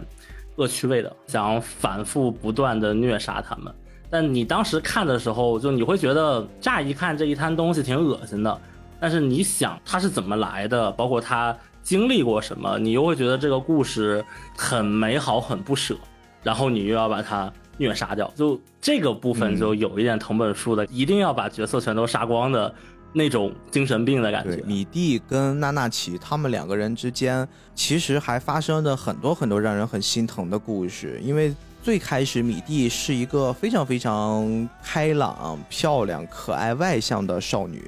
她跟娜娜奇的年纪也相仿。娜娜奇当然之前也不是现在的这个状态啊。它现在是一个浑身长满毛茸茸的兔子的形状啊！这个福瑞控狂喜，对，而且很香，很香。对，它里面无数次强调它的体香特别好闻。他们之前过去都是一些普通的小女孩儿，他们一同呢参与了黎明清的类似深渊探险的活动吧。因为正常人，大家对于这个白底就是各种青，其实都是充满了向往的。他们就像是那个时代的最强大的英雄一样。所以说，当黎明清要准备做这么一个，我可以带着普通的小孩儿，可以下到深处一起去看一看底下的世界的时候，很多孩子都是很喜欢跟他去的。就是在这个过程之中呢，米蒂跟娜娜奇就成为了好朋友。然后两个人他们一直下到了地底下第六层。哎，我们刚才通过介绍，也大家应该能明白，深渊的六层已经是非常非常恐怖了啊！他的那个诅咒可真的是一般人都无法接受的。而在这块儿的真相就是，白迪也并不是大家想象中的每一个人都那么伟大，都那么美好。现在至少我们看到的黎明清，他作为这样的一个白迪的身份，他在做着一个非常恐怖的实验。他把这些无辜的女孩子呢，一次又一次的直接坠入到底层，然后重新再给揪上来，就测试在六层反弹回来的那个上升给他们带来的诅咒。能不能在他们的身上产生一些他自己所期望见到的反应？换句话说，就是他知道有这个生核的存在，但是他想测试一下这个生核的可能性。这些可能性在前面都经历了无数次的失败，直到米蒂跟娜娜奇他们两个人，因为两个人是好朋友，而且两个人身上有强烈的羁绊。心里面互相都有着彼此，所以说很变态的黎明清呢，他就说：“那我就让米蒂，哎，你就一直承担着这份痛苦。如果你坚持不住了，那么这个痛苦才能转移到娜娜奇的身上。所以米蒂就为了他自己最好的朋友就承受的痛苦，变成了现在的这一滩没有意识，然后灵魂一直被封锁在这团像肉泥一样的恐怖的躯壳之内。”而且他自己还有一个很特殊的能力，就是他死不了，他轻易死不了，这就是造成这个悲剧的一个很重要的开端。而娜娜奇也并不是完全没有受到伤害，他自己也变成了现在这副样子。虽然我觉得他不亏呀，可可爱爱的，而且而且感觉好像很讨人喜欢，但是也是失去了人本身的那个该有的样子吧。对，这里再补充一下，就是深渊六层这个。什么概念？就是它深渊其实一共就七层，然后所以它前五层为界，就是理论上你从第五层下到第六层是只有白迪才可以做的，而且被称为叫绝界型，绝就是断绝的绝，就理论上你去了六层之后就再也没有办法回来，是这么一个设定。但是黎明清就硬生生的，他是拿了一个类似电梯的东西，把小孩放到那个里面，然后下到第六层，然后再。硬捞上来，这里再稍微多聊两句黎明清这个角色吧。就一他应该是现在整部漫画里塑造的唯一一个纯反派。嗯，就大部分和主角有过交手的人，除了野兽之外，大部分都还是比较友善的。但是只有黎明清，他确实是很过分。除了刚才说的这些实验之外，他还会制作一种叫弹夹的东，西，弹药包或者叫弹药包，就是一个箱子。但这个箱子里放的是什么呢？是把刚才那些小孩儿他把脑袋里的器官到脊髓中间的部分，然后再加上一些肠道，就除了这些之外，其他的全部都摘掉，就是比人棍还要再更进一步，然后把这些器官装到一个手提箱里，然后拎着这个箱子就可以以此来抵御一些上升时候的诅咒。就这个东西，你一听就是非常非常反人类的。这个东西怎么来的？有人觉得到后期这个黎明清是算被洗白了，我个人觉得，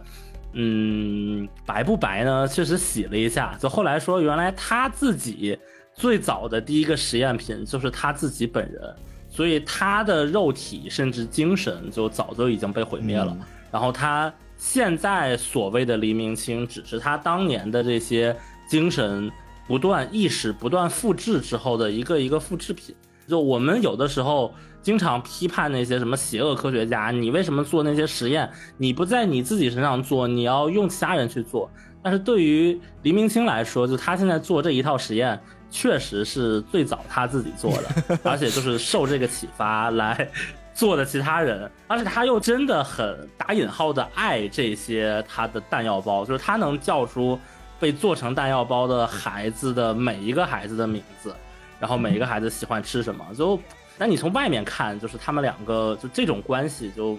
也很洗脑和扭曲，就这样一个你不太好评价的人，这个其实也是我前面说的，我会觉得黎明清这个角色也是他所谓的欲望或者他想要的那些观念的一个载体。当大家都像着了迷、疯了一样去深渊的时候。大家都是这种渴望的载体，嗯，有一点这种工具人的感觉。嗯，这个部分，呃，来自深渊还有一个专门的剧场版啊，《深沉灵魂的黎明》，其实就是详细的说了黎明清他自己身上发生的这些故事，包括那些很变态的实验呀等等。在这个过程之中，我们刚才也说过，其实这个米蒂他是死不了的状态，也因此为什么命中刚才也解释了。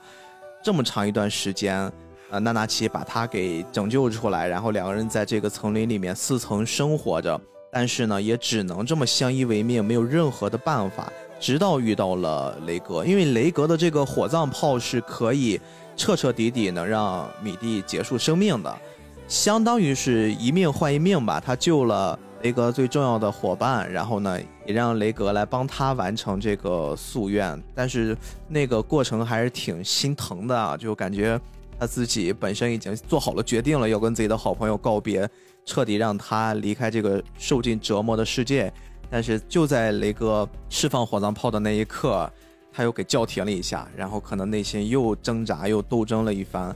最后彻底跟好朋友告别。这个故事之后呢？娜娜奇就成为了主角团的一部分，哎，就加入到了他们的冒险。三人行了，哎，三人行了，然后才是他遇到了我们刚才说的这个黎明清的那个故事，而且在黎明清这个故事过程之中，还遇到了一个也很重要的人啊。这个黎明清呢，他自己自从跟娜娜奇、跟米蒂他们这段实验过后，米蒂和娜娜奇他们虽然逃走了，但是这个实验他还一直在重复的做着，不断的会有很多。年轻的小姑娘会被他当做实验体，包括他自己在这个剧情里面有一个所谓的女儿。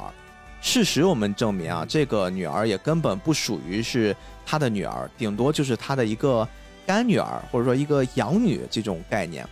这个养女叫普鲁修卡，她在这个剧情里面也是十分的重要，也是一个很单纯的小女孩，因为她。几乎就从来没有见过外面的世界，她的整个成长环境都是在深渊里面。她也一直认为黎明清是他自己的父亲，但是呢，其实黎明清只是希望能利用她来给自己这个邪恶的计划更完善一步。因为黎明清是亲自经历过米蒂和娜娜奇他们之间因为一种超强的羁绊而产生的这种特别奇妙的化学反应啊，他们可以一个人承受了另一个人的痛苦，只要有爱，对吧？只要心里有对方，你就可以实现。但同时也引出了这个剧里面还有一个大前提，因为我们刚刚说这个世界里面最强大的人是白迪嘛，白迪他们所挂的那个笛子是。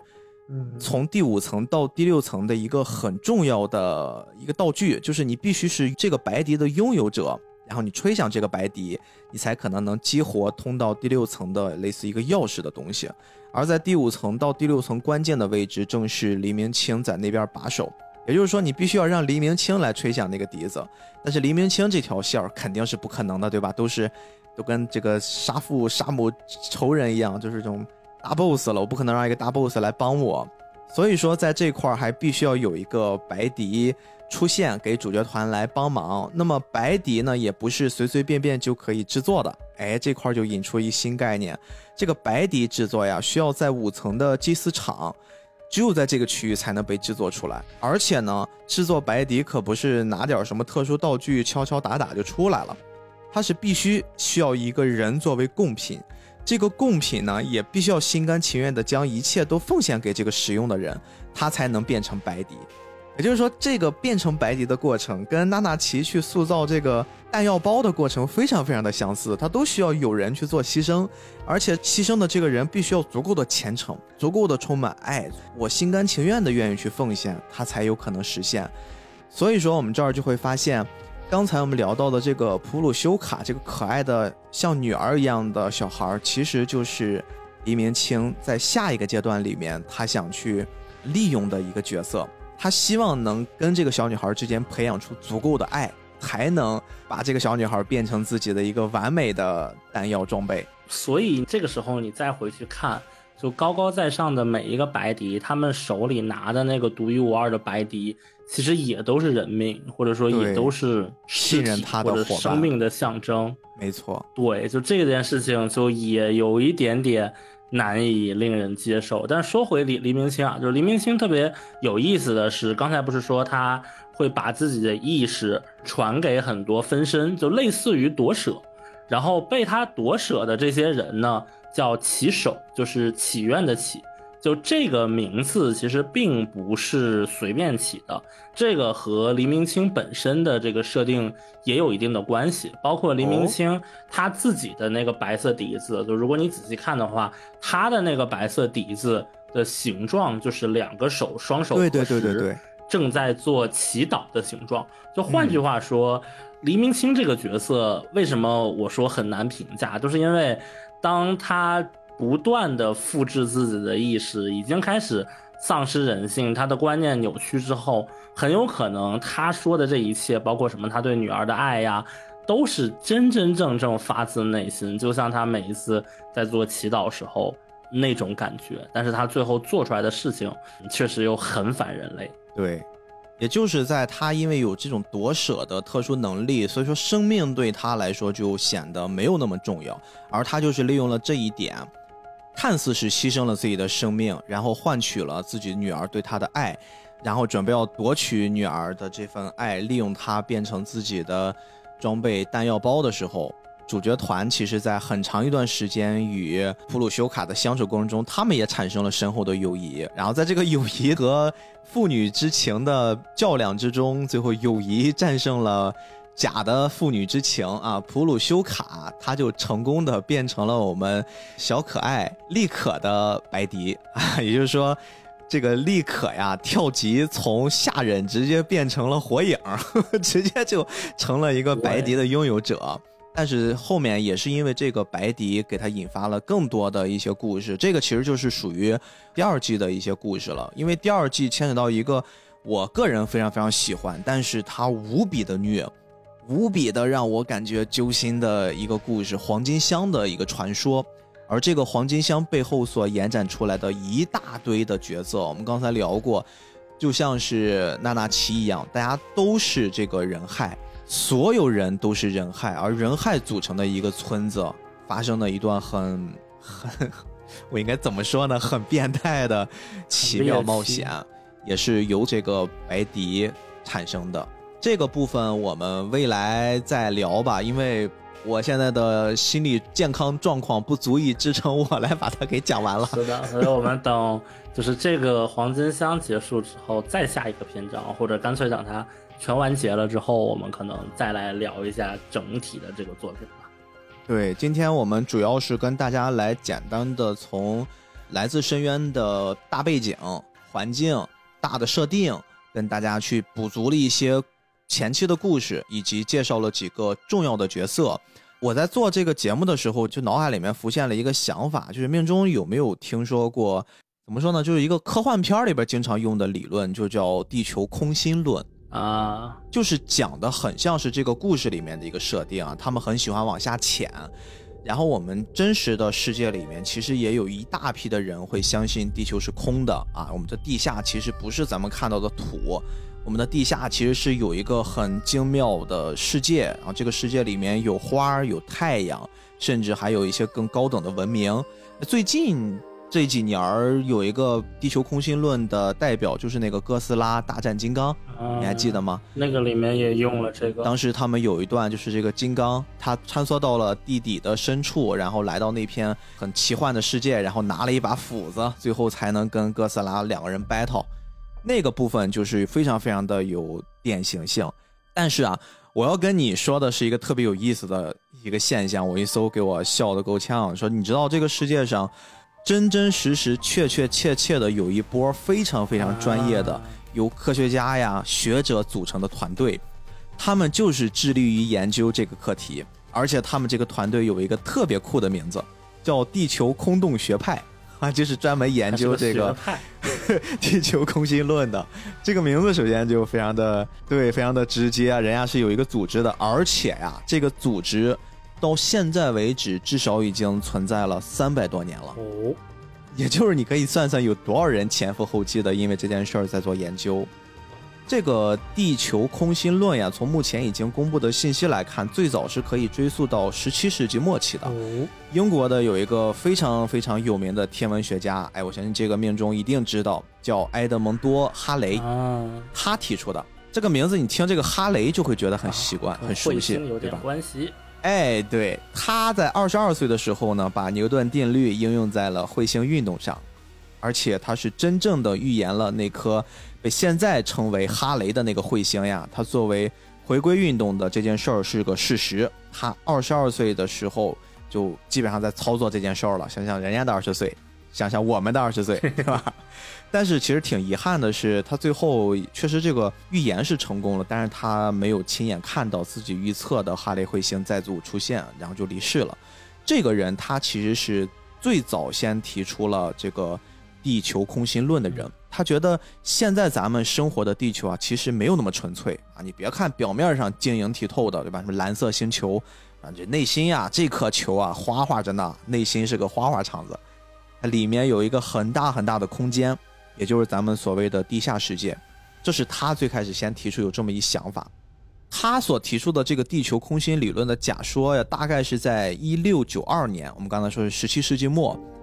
这个说法其实它还有一些进一步的补充，比如说他说这个地球啊其实是分为三层壳，一层嵌套一层，在最里面还有一个包裹着差不多是金星大小的一个实心的球，也就是说外面有三层糖心儿，里面有一个糖。而且这每一层呀，各自都有各自的磁极，并且中间呢还有一个类似于大气层一样的物质去做隔绝，就人家还不是贴着的，哎，人家都是各自悬浮的状态，然后做这种自由的运动。最外面的这层大概有五百英里厚，然后外面的三层壳呢，它们各自旋转的速度都不一样。这个观点还不是凭空捏造的，因为他提出这个理论的同时，他做了大量的观察研究。他会发现呀，咱们的地球是存在非常非常多磁场的，这个事儿现在是可以证实的。地球确实是存在很多很多的磁场，而且他会发现位置呀、强度呀都是在不断变化的。当然，这个事儿至今他也没法去向后世证明这个地球是，呃，中间是空心儿的。但是他在观察这件事儿的过程之中，发现了咱们这个磁偏角理论。这个理论诞生导致什么呢？这个命中会很喜欢了。陀螺仪因此发明了，咱们现在手机上、手柄上经常用的这个功能，哎，简直是太好用了。也都是在这个基础之上诞生的。这个功能至今对于一些航海呀、航空啊、航天呀都会有很重要很重要的影响。在这个老哥之后，地球空心论还没有完结，还有一个很著名的人，就是创办了那个函数符号的啊，著名的数学之王莱昂哈德·欧拉，他也提出了一个很相似的观点。这个人他还有一个很著名的著作，这个著作我相信很多学数学系的朋友们都会 很崩溃听到这本书啊，他就是撰写了微分学原理，就这哥们儿给著作的。然后你别看他是一个数学家，他数学很好，他同时其实也是一个很有名的物理学家。莱昂哈德·欧拉呢，对于地球空心论，他所持的观点就很接近于咱们刚才聊的《哥斯拉大战金刚》里面描述那个世界了啊。他觉得呢，地心的世界甚至还有太阳。在太阳的光照之下，会孕育出一些新的生命，从而有了空气，有了一些动植物，然后在咱们地球的中间形成了一套非常完美的生态系统闭环，简称地底人。对对对，简称地底人。而且你知道，不止如此啊，他甚至呢给出了一些很直接的，你可以一探究竟的途径。他认为，在咱们现在生活的地球的南北极，存在着进入地下世界的出入口。但是呢，这个出入口非常的隐蔽，大概是以一些洞穴的方式，在南极或者北极的某一个角落里面。啊，至今有没有人发现？我不知道，可能有人发现也是像来自深渊一样，就是他们都下去了，但是他们没没办法回来，所以一直没有给我们带出那个信息具体在哪儿。他自己得出的结论是有这么几个入口的，在南北极。我记得我小时候看那种什么世界未解之谜呀。包括哆啦 A 梦有些剧场版呀，好像就提到说，南极的那个冰川的冰层底下就隐藏着地底世界的入口。哎，你看，这可能就是来自于他的这个学说了。咱也不知道，反正可能咱菠萝油子如果有南极、北极的听友，你们到时候帮我们去在留言里面说一下啊，就是是不是真的在你们生活的这个南极、北极，你们发现了这个入口？你们在下去之前，先在我们的节目底下留个言。哇！留言告诉我们一声，我们就把这个前人伟大的这个理论，我们就把它发扬光大，好吗？这是咱们节目听友的约定约定了，约定了啊，约定了。其实，在这事儿之后，后续还有很多人对于地球空心论深信不疑，而且做了各种各样的尝试。如果说前面两个人啊，他们提出的相关猜想都是有一些重大的学术贡献的什么科学家。第三个人呢，他就比较的离奇了啊！第三个人提出地球空心论的是一个著名的美国军官小说家，他叫小约翰克里夫西蒙，他在一八一八年提出的这个观点，并且这个人是一个非常非常执着且相信这套理论的人。他跟前面提出的一些观点汇总会比较的相似啊，觉得地球中间是空的，有一个八百英里，差不多就一千三百千米的一个厚厚的壳，在两极差不多一千四百英里的地方会有一口，然后这个口呢就可以进去。西蒙他就成为了那个阶段最著名的地球空洞说的支持者，并且呢他还有了一些追随者啊，其中有一个人叫詹姆斯麦克布莱德，这个人呢就跟。我们这个小约翰，他们两个人就一起谋划了一个计划，他们准备在北极开个洞，然后呢进去一探究竟。当时就觉得哇，所有东西我都准备就绪了，我们就准备要跟这个世界拜拜了，我就要到地心这个世界去跟那一帮未知的人生活了。但是呢，非常不巧。因为那个阶段新上任的美国总统啊，安德鲁·杰克逊哈哈，他发现了你们有这计划不行啊，先给我停，然后所以说这个计划就被叫停了，这也是一个非常非常好玩的一一个新闻了。后续呢，很多人还会继续做尝试，出版了各种论文，因为。从这儿开始，已经不只是说这个话题只有科学家才能探索了。那你作为一些畅想家，作为一些空想家，哎，民间科学家，大家都参与到这场讨论猜测里面，因为觉得很有趣嘛。我们生活的这个世界到底是什么样子的？我是谁？我从哪儿来？我要到哪儿去？那终极三问对于不同的时代的人，大家都会有一样的想法。所以说，当时就出了很多很多的论文呀、报纸呀、小说呀。哎，其中有一个俄罗斯著名的物理学家费多尔。尼沃林，他呢也是其中一个非常非常重要的信徒，他甚至还给出了一套看似有理有据的推导过程，也就是后来呢在全球的科学界引起过不小轰动的一个叫新物理学的理论，就是这个人。尼沃林呢，他的这个新物理学理论认为啊，我们的这个地球在形成之初，其实不是一个地球，不是一个星球的状态，它就是一个飘荡在宇宙中间的一块巨大的冰块儿。哦，他觉得我们地球应该是从一个冰块起源的，在太阳和宇宙的能量影响之下呢，这个巨大的冰块开始受热，变成了岩浆流体的状态，然后呢又开始慢慢的冷却，地球的表面就形成了坚硬的岩石层。但是呢，在岩石层底下的岩浆却仍然保持着沸腾的状态，这也是解释了为什么我们现在时不时的就会看到有什么地方火山会喷发啊，它们都是一直保持着活跃的状态。岩浆呢，若受热不断膨胀，那形成的这些气体，它就扩散到了地球的外面。经过数亿年的这种膨胀和扩散之后，地球的中心实际上已经是一个巨大的空壳了。你把中间那些都排干净了嘛？那你中间不就空了吗？所以这个尼沃林就认为，在气体大规模扩散的主要的两个通道，也是在南北极。哎，他跟前面几位科学家、几位畅想家的想法一样，都认定了是在南北极两极之间是有直接连接到地底深处的通道的。甚至现在啊，他觉得那儿仍然可以清楚地看到一些巨大的洞穴，哎，就是对他自己的这个猜想的有力的地质学证明。这是他当时的一个理论。其实啊，以我们现在的物理学常识和地理学常识的角度，听起来总觉得哪里有些不太对劲，就是这些理论。怪怪的。但是确实是这中间，毕竟有我们近代科学的快速发展，会给我们现在的一些常识带来了很大的不一样。但是你要回到我们过去想象的那个阶段，咱们说不好听的，现在初中学的物理课本上的那些知识，这是多少人在几千年前他们用一辈子的时间去研究的这么一个结论。是，所以说这个东西确实是我们现在前人栽树，后人乘凉。我们现在所掌握的知识，这个世界太丰富了。我相信可能再往后再推个两千年，如果不出现什么三体型文明来入侵，我觉得科学会不断的再进步，可能未来的对于这个世界的理解又不一样。但是我们说回到这个空心说啊，空心论，除了咱们前面说的这个南北极入口的这个说法，这个说法是很多很多人他们都坚信的。其实还有一个流派也贼好玩，这个流派叫什么呢？叫地球翻转说。命中听过这个说法吗？你真没听过？你听这个名字，你就能觉得它是翻转说，它整个这个目标目的就是颠倒的、颠覆的，它就把你的认知都给你颠覆过来了。你以为我们现在生活的是在地球的表面上吗？错，我们现在呢就是地心人，我们就已经生活在地心里面了。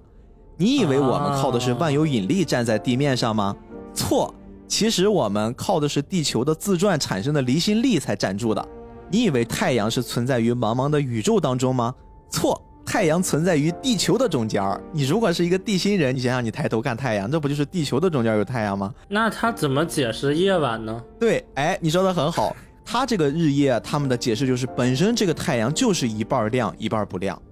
然后它再加上自转，那你当然就可以看到有白天有晚上了。对吧？你以为天上的星星不说话，地上的娃娃才想妈妈吗？错，那些星星呀，压根就是悬浮在空中的一些冰块而已啊！所以这个这个现在听起来就非常的离谱，但是我觉得特别特别好玩。我觉得给想象增加了一些可能性。你觉得刚才那个说法，正常人都觉得很离谱，对吧？但是如果你不切合实际的带上很多的理论，你只是通过一些猜想。你去想想他这套说法，这个地球翻转说其实很有意思的。确实，因为这个东西，某种程度上，你的证伪方式就是两种嘛，就要么你往天上发，然后你告诉他我们天上是个宇宙；要么你就往地下挖。但是这个想法它产生的那个年代，可能两边其实都不太具有相关的技术。我之前有看到一个。报道还是什么说？其实现在人类对于地下世界探究，现在人类能挖到的那个地底的深度，相对于地球这个尺度来说，其实是非常非常非常非常小的。甚至说，我们平常说的大海，也只是在地球这个球体面上就铺了一小层水，就只是这么一个尺度不一样的东西。对。所以，随着科技的发展呀，咱们地球空心论的这个说法逐渐的就不攻自破了。人们呢，现在可以精准的探测到了天有多高啊，地有多厚，世界有多大。这些猜想其实也逐渐成了大家就茶余饭后的一种谈资，就像我们今天做节目一样，我们并不是在去调侃前面的那些人，他们对于这些现在看起来不切实际的想法有多么的可笑，我们不是在嘲笑他们，而是我觉得在不同的阶段对于未知的一种向往这件事儿本身，我经常会说什么什么东西很酷，那这事儿真的是在我看来是一个非常非常酷的状态。但是地下的世界依然很精彩呀！前段时间我不知道命中有没有关注啊，网上流传的一些什么科普视频，就是地下到底有什么？什么？我记得地下两米，什么普通土葬的深度，对吧？地下六米是金属探测器能探测的极限，地下三十五米是秦始皇陵顶部的深度，还有越往下有什么各种生物生活的极限深度。但是你会发现，即便到了非常非常深的那个领域，好像。地球底下还有很多很多是我们未知的，好像还是可能埋藏的一些什么微生物，我们也说不出来。但是它依旧充满了很奇幻的色彩。我觉得今天这部片子，咱们在聊来自深渊故事中的深渊底下到底埋藏着什么，可能是一个谜。它在未来的某一天会随着故事的进展公布到我们的面前。但是我觉得，同样对于咱们生活的地球来说，最底下的那个东西，现在看起来。逐渐的清晰，拨云见日，但是或许慢慢的，再随着科技的发展，有一天我们手里面握着的那个东西，可能是一块石头，一个玻璃瓶子里面封装的一个物品，或许就是这个地球最深处、最中心挖采出来的。科技发展到那个程度，我们可以轻易的去上到天空，下到地球那最深处，我觉得都有可能嘛，对吧？这个保留一些人类最原始的畅想，我觉得也是挺好的一件事。刚才的这个翻转地球说，我觉得现在大家都能觉得是假的了。但是地底人这个东西到底有没有呢？我觉得是要打一个问号的。嗯，保留猜测吧，我说不定啊，我还是说不定。那我作为一个纳美克星人都可以做节目了，对吧？我们那星球什么样，你们很少有人知道。啊，我也相信我们这个菠萝油子已经不只是一个地球的播客节目了。我很可能，我觉得会有一些地底人啊，不过地底人也属于地球人，是的，是吧？可能有一些地底人的听友，你们现在也在听这期节目。那我作为纳美克星的代表，命中作为地球地表人的代表，向你们发去致敬。那祝你们生活一切顺利，好吧？希望我们的科技和你们的科技尽快发展，尽快我们有一天可以相见。好不好？这期我们就先聊到这儿啊，比较开心的一个话题啊，因为这个作品实在太另类了，太不开心了。看起来我就尽量让大家能有一种开心的方式收尾吧，好不好？今天就到这里吧。嗯，感谢你的时间啊！如果你喜欢这期节目呢，如果你喜欢这部作品，欢迎把它分享给你重要的人。我是菠萝油子主播 B B，我是主播命中，那我们下期再见，朋友们。